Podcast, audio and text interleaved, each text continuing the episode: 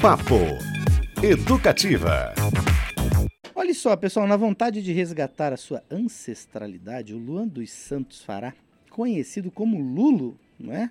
é e seu sócio Gabriel lançaram em 2018 o projeto Faraó Records, um espaço cultural que vem trabalhando para se estabelecer como referência na cultura hip hop e afro de Curitiba. A gente, inclusive, tem conversado bastante sobre esse tema aqui com frequência. É, onde artistas pretos têm um local para receber auxílio na carreira, na produção de suas músicas, com suporte técnico, mental e elevando assim a sua arte.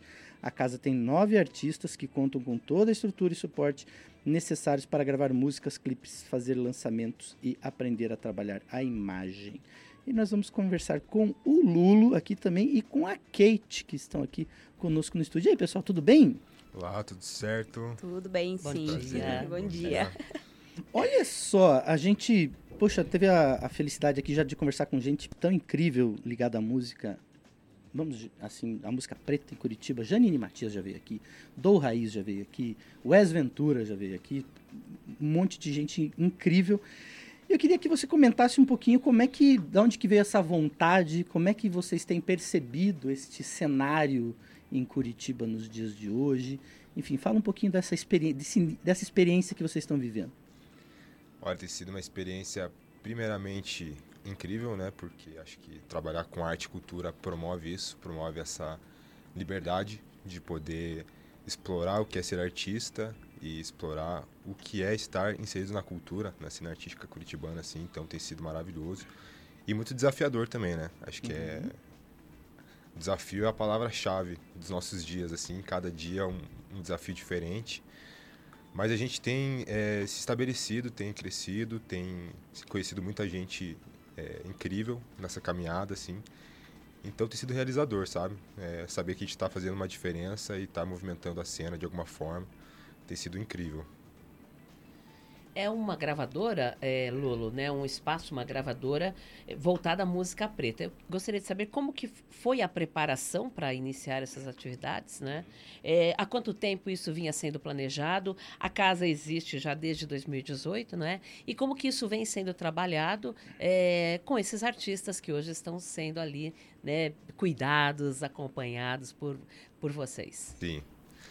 Então, a, a gravadora ela surgiu em 2018, é, através do meu pai, que ele também é músico. Então, meu pai era músico há mais de 25 anos aí. Ele era funcionário do estúdio na época. Ali em 2000, até 2010 ele era funcionário do estúdio.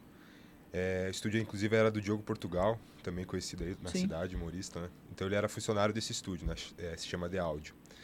Aí o Diogo Portugal foi para São Paulo, né? Ele tinha o programa de humor dele lá. Uhum. E o estúdio ficou pro meu pai, né? Dali 2010, 2013. A partir daí ele foi, ele se tornou empresário, se tornou o dono do espaço, etc. É, também muitos desafios começaram a acontecer, né? Ele teve que começar a se virar nesse sentido de poder sustentar o espaço sozinho agora. E eu cheguei em 2018, eu nunca tinha, nunca tinha me interessado por música, né? Uhum. Cresci no ambiente musical, mas não tinha me interessado até então por música. Em 2018 eu comecei a escrever minhas primeiras letras de rap, assim, né? Período da minha vida em que eu estava numa transição entre a vida adulta e a adolescência ali, né? Então, precisava então, se expressar. Precisava. Tentando se encontrar. É, exatamente. Aqueles, aquela, aquela euforia, de né? sentimentos, assim, é. né? Então, eu comecei a escrever, comecei a fazer rap. E, por coincidência, o meu amigo de infância, que é o Gabriel, já produzia beats, já, comece, já, já compunha letras também, já uhum. fazia a arte dele, assim. E ele já tentava me puxar, assim, não, vamos fazer, vamos fazer. Eu sempre recusava, assim. Aí 2018 eu falei, tá, vamos, vamos fazer então, né? Vamos, que... vamos criar a gravadora usando o espaço do meu pai lá. Uhum. E já tem bastante gente integrada e sendo gravado? Tem mais ou menos essa contabilidade? Então, tem bastante artista que já passou por lá, assim. Atualmente, é, na matéria saiu nove, mas agora a gente já está com 13 artistas. Ah, já são, já são 13 artistas. Ah, já, já subiu. É, são 13 artistas fixos que estão trabalhando com a gente lá todos, todos, todas as semanas, assim, né? Então a gente trabalha principalmente a, gestão da carreira dele. A gente tenta ensinar como ser um artista independente ali, assim, sabe? Tipo, a gente quer tirar esse conceito de gravadora, onde uhum. você tem que chegar lá e a gravadora vai fazer tudo por você. E a gente vai, a gente quer ensinar o artista a ser um artista independente. Então, como gerenciar a própria carreira, né? Ele grava as músicas lá, a gente ensina como mexer no Instagram, o que você tem que fazer, para onde você tem que ir e tal. Pra gente formar uma cadeia de artistas independentes, assim, ao redor da gravadora. E além disso, é um espaço cultural também, né? Onde a gente realiza é, eventos, atividades, é, shows, workshops, aulas, oficinas. Tem é um espaço com bastante pintura, inclusive a Kate fez as uhum. pinturas lá, né? Inclusive a casa é toda grafitada, eu tô sabendo, né? É, toda grafitada. Foi a, foi a Kate que fez, que Todas grafitou? Não. não, é, a Kate fez alguns murais lá, se quiser falar Aliás, eu até queria botar a Kate nessa conversa, porque assim, quando a gente fala, principalmente, você tá falando de rap, uhum. de hip hop, aliás, o hip hop completou 50 anos, né? Acho que ano passado, se eu não me engano. Foi Ou foi esse, esse ano, ano, né? Tá completando. E, inclusive, porque é, é uma... Eu vou, eu vou usar uma expressão artística, musical, que não tem como se dissociar de outras formas de arte. Em especial o grafite, por exemplo, né? Muitas vezes a dança também. É, não tem como. Ela é, está automaticamente, automaticamente atrelada, elas são coisas. É... E eu acho legal também que essa arte, vamos chamar de arte de rua, no grafite, de alguma forma, saiu. Não é só isso, né? Ela não se, não se enquadra mais, não se encaixa mais só nessa expressão que é muito hermética, muito fechada. A gente vê hoje artistas, inclusive brasileiros, fazendo murais mundo afora. Aqui em Curitiba, inclusive, a gente tem o Rimon, que é tipo um artista que já foi, acho que, 40 países fazer. Uhum para fazer arte, assim. Já que ele falou, o Lulu falou do início dele, dessa coisa da adolescência, de querer se expressar, e do pai, e do da, o estúdio estava ali, as coisas foram se moldando. Você, Kate, qual foi a primeira vontade de se expressar? Da onde que veio esse, esse desejo de se expressar pela sua arte? Primeiro, oi, boa tarde, gente. Olá. É, acho que a primeira expressão que a gente tem é aquele choro da nascença, né? Ai, tô no mundo, e agora? Aí desde não criança... Não vem com manual, né? Não vem com manual, é, a gente esquece, né? Daí vai vivendo, vai lembrando. É, desde criança eu desenhava, eu desenhava mais em dias mais frios, desenhava ali comigo, ali, né? Pra ficar aqueles, aquelas 10 horas fechadas dentro do quarto, porque ninguém é, batia lá, porque sabia que eu estava desenhando, então eu precisava daquele espaço. Então era algo que eu sentia muito forte, assim. Mas eu não sabia que eu estava me expressando. Para mim, eu só estava tendo meu tempo ali. Depois, com o tempo, que a gente vai uhum. associando uma coisa na outra, né? Aí, na adolescência, eu comecei a escrever alguns poemas, algumas é, redações, né? Eu já ganhei concurso de redações é, na escola também, porque eu sempre gostei de escrever. Fazia algumas músicas, mas mais pelo gostar de escrever, assim, né? Não tenho esse contato com a música como eles têm. Não sei se eu tenho interesse para isso, faria alguma música assim, mas é, eu me vejo mais nessa parte da, das artes visuais, das pinturas, que é algo que é muito eu, assim. e aí eu comecei a pintar algumas coisas, né, desenhar, sabia que eu tinha intimidade com isso, mas nunca fui atrás de um curso, até entrei para a vida na CLT, alguns trabalhos que alguns me aproximaram, né, mais da pintura, alguns outros me distanciaram. Uhum. E a gente vai vai vivendo, né, as coisas, vai vivendo, vendo que a gente se identifica com algumas, com outras nem tanto. Alguns formatos de trabalho também que você vive, você não se identifica, você fala, ah, então acredito que seja para eu criar algo que seja bom para mim, né? Aí comecei a pintar quadros, antes um pouquinho ainda como pintar quadros como um trabalho, a minha profissão, né? Uhum. Eu entrei no mundo da tatuagem, que foi assim uma das artes mais fortes que me trouxeram mesmo para essa essa parte muito espiritual e artística que eu tenho e desenvolvo nas minhas artes também essa parte espiritual. Aí eu comecei a estudar muito, né? A tatuagem, estudar desenho, porque não é só tacar qualquer coisa na pele das pessoas. Uhum e a biossegurança. E eu vi na tatuagem uma oportunidade de ser eu e de ser íntegra na minha profissão, da forma que eu quero ser, né? De tratar os clientes, de fazer a minha arte autoral, é, de fazer o meu horário de trabalho, né? E tem esse lance também do cliente, né? Entender a vontade dele Exatamente. e aliar a sua arte autoral, que não Exatamente. é moleza. Exatamente. O povo quer fazer tudo igual. tem gente que se arrisca e fala, faz o que você quiser. Então, tem de tudo, né? Mas é muito sobre esse contato Sim. físico, né? Com, com as pessoas, saber lidar com o outro ser humano e tudo mais. E a arte, ela traz muito disso, assim. Essa liberdade de você ser uma pessoa incrível a todos os momentos, né? Depende muito da gente, assim. É isso, só finalizando, né? É como eu conheci a Faraó, eu tive esse contato pelo Instagram, que eu vi que a casa estava é, começando e criando algumas coisas e queriam movimentar essa parte artística.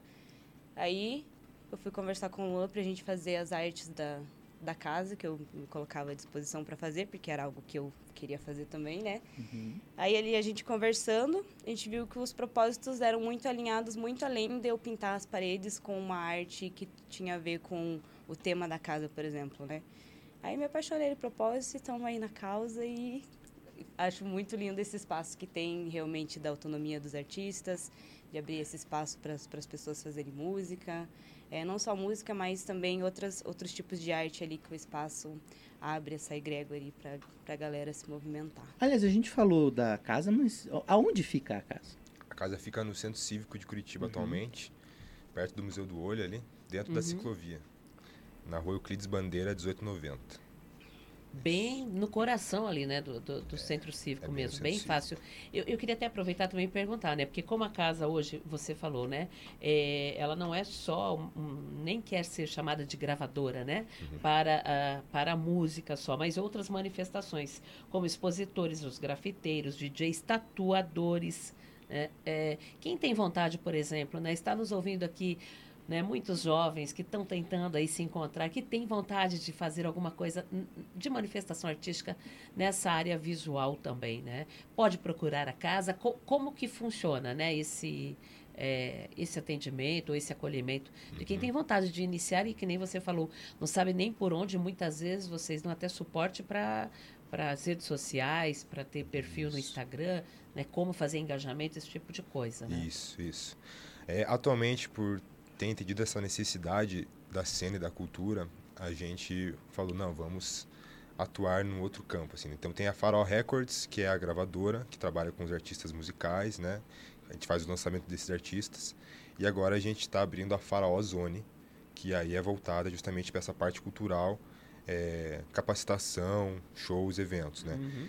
Então a Faraó ela vai ficar responsável por essa questão de principalmente capacitar a galera que está chegando lá, né? Então, pô, por exemplo, isso, quero me envolver na arte, quero aprender a fazer um grafite, quero aprender a fazer uma pintura. A gente está aí num processo de desenvolver cursos e workshops para oferecer isso para a galera, assim, né? Muito e além legal. disso, eles vão poder ter essa oportunidade de expor posteriormente os trabalhos deles, uhum. vão poder participar dos eventos que acontecem lá para mostrar as artes que estão sendo desenvolvidas. Então, atualmente a gente está, estamos é, no mês da, de novembro, né, da Consciência Negra, a gente montou Sim. uma programação cultural chamada Novembro de Aruanda, onde são 13, 13 eventos no mês de novembro que vão acontecer. É, estão acontecendo já. Hoje, inclusive, tem a audição do novo álbum do Do Raiz lá na, na Olha, olha. Vai ser bem bacana.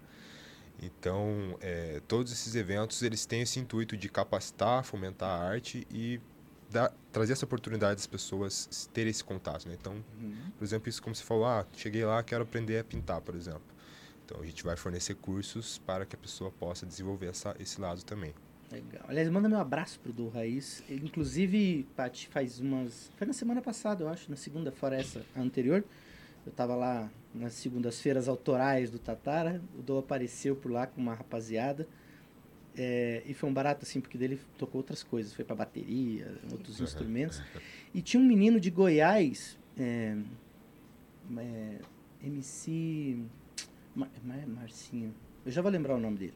Que tava, tava por aqui e ele fez um, um, uma improvisação na hora, um slam, improvisando com a galera levantando objetos e ele ia fazendo a música na hora. Mas você levantava uma carteira, o outro levantava a polenta da, da porção, o outro levantava um celular e ele, e ele ia criando. Inacreditável, foi assim sensacional pessoa pedindo bis, assim, foi simplesmente maravilhoso. São manifestações culturais, né? Muito interessantes. Falando nisso, você falou do Dal Raiz, né? Que vai ser hoje, inclusive, né? É, e novidades, né? Que nem você falou, vocês estão lançando artistas. O que, que, tem de novidade? Quem são os artistas, né? Pode contar um Sim. pouquinho pra gente o que vem por aí, esses lançamentos, projetos uhum. que estão saindo do forno, né? Exato. Da Faraó. Exato. Então, como a gente falou, como eu falei, tem três artistas que a gente está trabalhando atualmente. Todos esses são artistas da gravadora, então a gente trabalha assim, artistas que são da gravadora, que aí a gente desenvolve as músicas, as artes deles ali, e a gente lança pelo selo da Faraó. E tem os artistas também que chegam e querem, ah, quero gravar uma música só, uhum. quero... Daí a gente faz meio que a parte, né? Uhum. Dois artistas da gravadora, vou falar alguns nomes. tem eu, que sou o Ludo, né? Eu também eu tô preparando uma mixtape que eu vou lançar agora em dezembro, com nove faixas, é, voltado ao hip hop, rap ali, né? Tá maravilhosa.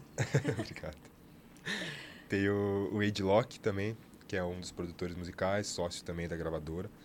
Ele vai, ele tá lançando um álbum, acho que para fevereiro ele vai lançar um álbum, já lançou algumas músicas esse ano. Tem a Lele, que é uma artista maravilhosa também, que é minha irmã. Ela também tá numa sequência de lançamentos agora, ela acabou de lançar um single dela chamado Gasolina. Vai lançar mais um agora em dezembro, tá preparando uma sequência aí de lançamentos. Tem o Serginho Smith também, que é um menor, tem 16 anos. Também conhecido na cena aí, fez, faz rap desde os 6 anos. Estamos preparando ele para fazer os lançamentos a partir do ano que vem. Esse ano vai sair um clipe dele ainda também. Pro ano que vem vai sair mais algumas músicas. Tem ali a Vitória, que é uma. Sensacional. Também tem 10 anos. 10 anos, cara, e ela é Ela é um maravilhosa. Olha só. Também grava lá com a fenômeno. Ela gente. é um fenômeno. Que legal. É... Quem mais? Tem a Noe Carvalho também, que tá gravando com a gente. Uma artista indígena também. né? Isso, incrível também. Uhum. Anne Soares também tá gravando lá com a gente. É... Oi? A Nala, também uma artista trans, que é maravilhosa. Maravilhosa. Greta também, Afrodite. Uma, uma galera. Eu assim. acho, eu acho legal quando a gente tem esses papos, né, Paty? Porque, assim, Uhum. é, é um cenário enorme que está acontecendo em Curitiba e que muitas vezes, né, a gente não enxerga. Porque, porque as nossas vidas também, elas estão compartimentadas pelos algoritmos, acontece, assim... Mas é, é legal, porque quando a gente tem essas, essas referências, a gente começa a perceber que isso está acontecendo, você tem a possibilidade, acho que cada um que está nos ouvindo, que está nos assistindo, né, tem a possibilidade de fazer as buscas também. Você não precisa ficar dependendo, né, tipo, de que a coisa caia no seu colo. E tem muita gente, quando a gente conversa com o pessoal da cena paulista aqui, por exemplo, é, vira e mexe, é, o pessoal cita artistas aqui de Curitiba, faz referências. A gente conversou é, recen- recentemente com o Renan Inquérito, ele falou disso. Ah, a gente já conversou também, poxa, com tanta gente e eles fazem essa referência. Então é tão legal quando a gente pode trazer o pessoal aqui e ouvir esses nomes e Esse, saber esse que- movimento que está acontecendo, que muitas vezes a gente não está percebendo, né? Exatamente. E, mas Curitiba sempre teve, né, Beto? Você que é da Opa! música e tudo, é, essa coisa, né, esse berço é, para música, né? Não só é, rock, mas é, para o samba, também para para música negra, né? Quando a gente fala em música negra, né? Black music, o, o samba rock. Um dos maiores artistas paranaenses é o Lápis. Paulo Lápis, Minor, um sambista. Exatamente. Faleceu muito jovem, mas é uma dessas referências. Mas que são mo- movimentos que muitas vezes as pessoas não, não percebem é, e que a gente chama de manifestações de periferia, né? Vocês acham que isso ainda impacta, que nem o Beto falou também, né? Isso vem impactando mais? Ou, a- é, ou tá mais É. aberto. Também tem isso, assim, tá? Como é que tá? Vocês enxergam isso? É, a isso aí. receptividade. Sim, é, eu acho que atualmente a gente pode ver muito movimentação nas redes sociais, né? Acho que as redes sociais elas ajudaram muito nisso, nesse sentido de acesso e facilidade de ter um contato maior com o público, né? Uhum. Então, eu, eu vejo que atualmente o cenário de Curitiba ele tá bem inflamado, assim, sabe? Tipo, muita gente incrível fazendo arte, se expressando, Uhum. assim.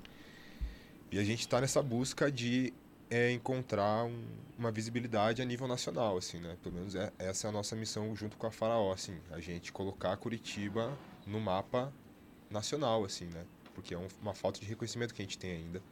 Eu acho que a gente ainda sofre muito com isso e é algo que vem desde lá de trás, assim. Acho que todos esses artistas que passaram, que nasceram em Curitiba, têm essa, esse sentimento de, pô, sinto que eu poderia estar no nível maior, Uhum. mais elevado, assim, por essa falta de visibilidade nacional que Curitiba É engraçado, sofre, né? Porque mesmo você tendo hoje ferramentas que te permitem entrar em qualquer lugar do planeta e Uhum. alcançar qualquer pessoa, A internet? né? Sim.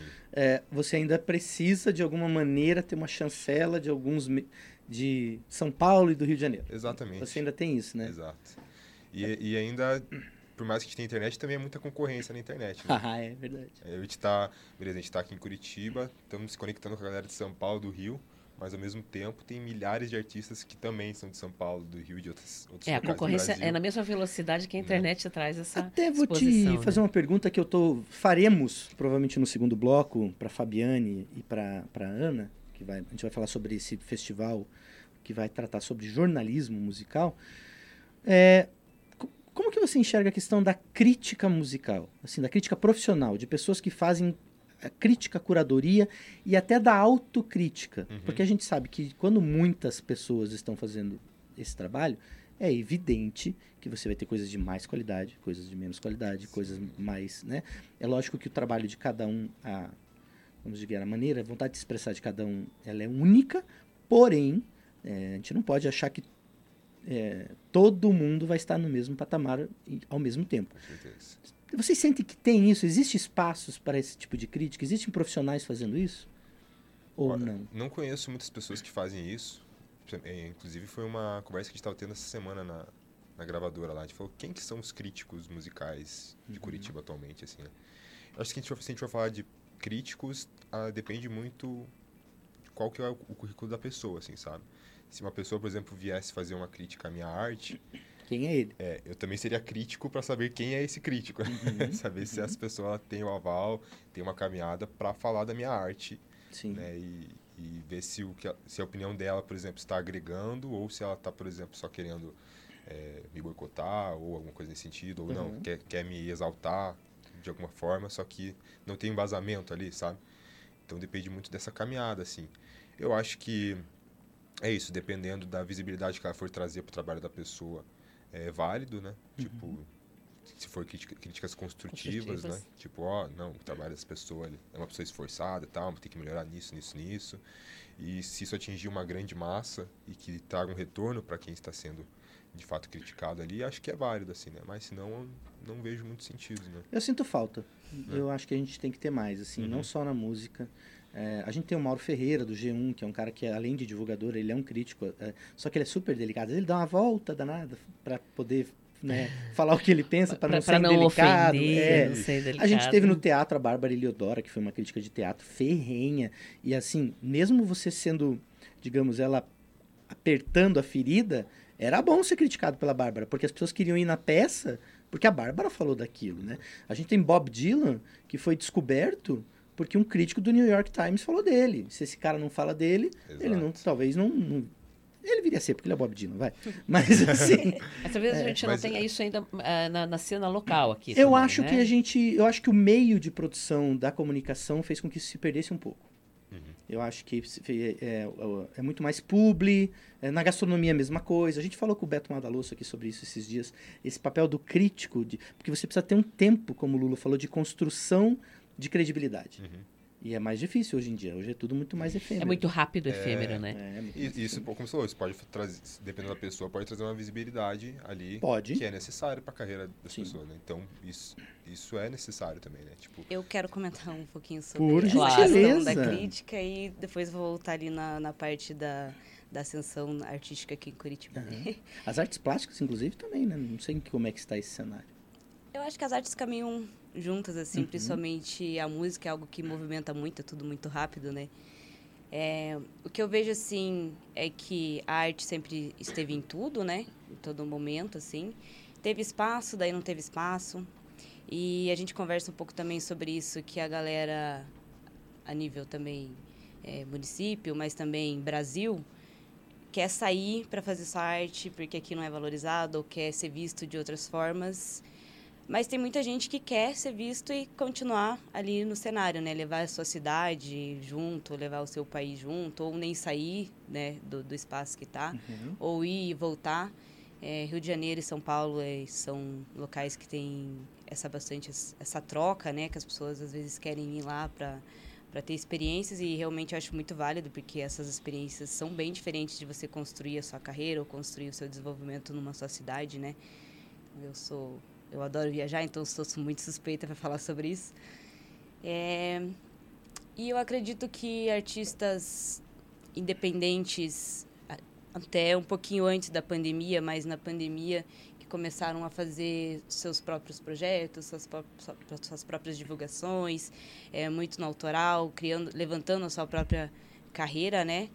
É, eu acho que a gente desbravou bastante coisas que as pessoas que estão vindo agora vão ter um pouco mais de facilidade, assim. É, e a gente quer realmente que as pessoas venham com, com esses portões que já abertos, porque para a gente também veio, né? Muitos portões abertos como uma mulher preta, como uma pessoa preta. Muitas pessoas antes já vieram para que eu tivesse esse espaço de fala também, né? Uhum. Aqui também. E a gente sempre é a pessoa que está aproveitando essas portas, ou não, vai de cada um, e também a pessoa que está abrindo portas, né? seja para um desenvolvimento pessoal, desenvolvimento de consciência, artístico, enfim. Então a gente olhar para isso assim. Em relação às críticas, eu concordo bastante com o que o Lua falou, que é sempre bom ouvir feedbacks, ouvir as coisas, mas com o tempo você também se torna é, ali seletivo entre as coisas, né? Você sabe o que, que é algo que vai te agregar ou algo que você nem tinha percebido e você olha e fala, nossa, isso é verdade, algo que vem de fora, né? Uhum. Um outro olhar. E o discernimento, né? de não levar tudo para o ego, levar tudo como, eu não sei, não, você não sabe do que você está falando, ou não, nada a ver. Vamos pegar e pode ser sim algo, como pode não ser, mas ouvir, né? Saber ser seletivo ali do que chega para gente. Eu quero até aproveitar e fazer uma pergunta, é, e não deixar passar em branco também, porque recentemente foi aprovada é, por unanimidade na Câmara, aqui pelos vereadores de Curitiba, a Lei da Arte Urbana. Não sei se vocês estão acompanhando, é uma lei que foi aprovada que permite a realização de intervenções visuais em muros, paredes, portas, escadas, desde que, claro, autorizadas pelo proprietário do imóvel. É, e quando a gente fala em lei da arte urbana, né, é um conceito que vai muito além é, não só do grafite, mas outras manifestações como muralismo, poesia visual, pintura, mo mosaico e colagens. É, vocês estão acompanhando isso? O que, que vocês acham? Né? Ou seja, que eu entendi essa lei, se o proprietário do imóvel né, permitir, você pode, por exemplo, grafitar ou pintar escadas, o muro da casa dele, paredes, né? Como que isso pode impactar também é, no meio desse trabalho que vocês fazem também aí, da, junto às manifestações culturais? Vou falar um pouquinho. Uhum. É, vem mudando bastante a cena dessa, desse olhar para a arte como arte no geral, né? Não só como uma expressão de criminalidade ou de periférica, que sempre foi vandalismo, vandalismo colocado em cima da arte, que é só expressão de raiva e na verdade não. Eu pinto quadros lindos quando eu estou feliz também. é, e a arte eu vejo como isso mesmo, né? Ela é o que é. É você expressar o que você sente. Nem sempre a gente está sentindo só um estado de emoção ou só outro. É você conseguir colocar para fora. Ninguém é monocromático, que... né? Exato, né? A própria natureza tem suas diversidades e é sobre isso, assim. E até a tatuagem que eu comentei no começo, né? Agora as pessoas fazem muitas tatuagens, é, faz, fazem flores, fazem a família, desenho. Então, a própria tatuagem foi um tipo de arte visual que se desconstruiu tem muita gente que vê como estética também a tatuagem agora, já, né, como procedimento estético e tudo mais. Uhum. Então, já se desconstruiu bastante, né? É, trazer o grafite para o, o muralismo ainda tem um pouquinho de diferença, até da pichação tem a, a, as pessoas que adentram esse mundo, sabe, que tem as suas nuances, mas a gente como artista luta para que todo mundo seja é, livre para fazer o que se sentir melhor, né? Você quer se expressar pichando, pintando, fazendo um quadro, aí vai de cada um. Mas esse abrir portas é justamente, é, não é porque eu não concordo com o que você faz que eu vou reprimir, né? Estou lutando é. justamente para todo mundo se movimentar igual aí dentro da, da liberdade que é ser, ser você mesmo, né? Isso aí. Pessoal, nosso tempo acabou, infelizmente, porque nós temos um outro ah. papo que vai inclusive fazer link com esse, mas eu queria agradecer demais a Kate e o Lulo. É, fala mais uma vez aí o endereço e os canais de contato aí da casa, por favor, tá, da gravadora. Uhum. A Farol Records fica na rua Euclides Bandeira, 1890, no Centro Cívico. A princípio a gente fica lá até o final desse ano, provavelmente para o ano que vem a gente vai para algum outro espaço um pouco maior, estamos vendo o que, que vai acontecer aí, né? Legal mas até o final do ano vamos estar tá lá. Tem a programação cultural aí de novembro rolando. Então até o final de novembro, muita programação. Em, em dezembro também vai rolar algumas, algumas é, atividades. Vai rolar a festa de encerramento do ano também lá, com expositores, artistas que trabalham ali com a gente na Faraó. É, aí tem o Instagram da gravadora, que é Faraó Records. Aí tem o Instagram da Faraó Zone, que daí vai começar a abordar essas questões de eventos, cursos, que é Faraó Zone. Faraó com H? Com H no final, isso. Faraó com H no final. É, meu Instagram pessoal é o.lulo. Lá eu falo também sobre um pouco da movimentação que acontece na casa, como está sendo esse processo de crescimento uhum. na cena. Falo também sobre um pouco da minha arte, né? Eu sou ator também, então falo. A gente está rodando um, fi, um filme agora chamado Benção. Estamos passando pelos festivais de cinema. Fui agora para o Festival do Rio. Legal. Rolou Festival de Encontro de Cinema Negro Zózimo Bubu. Aí vamos para Londrina agora, Festival Kino Arte. E vai passar no Festival do Ceará também. Não para. Não para.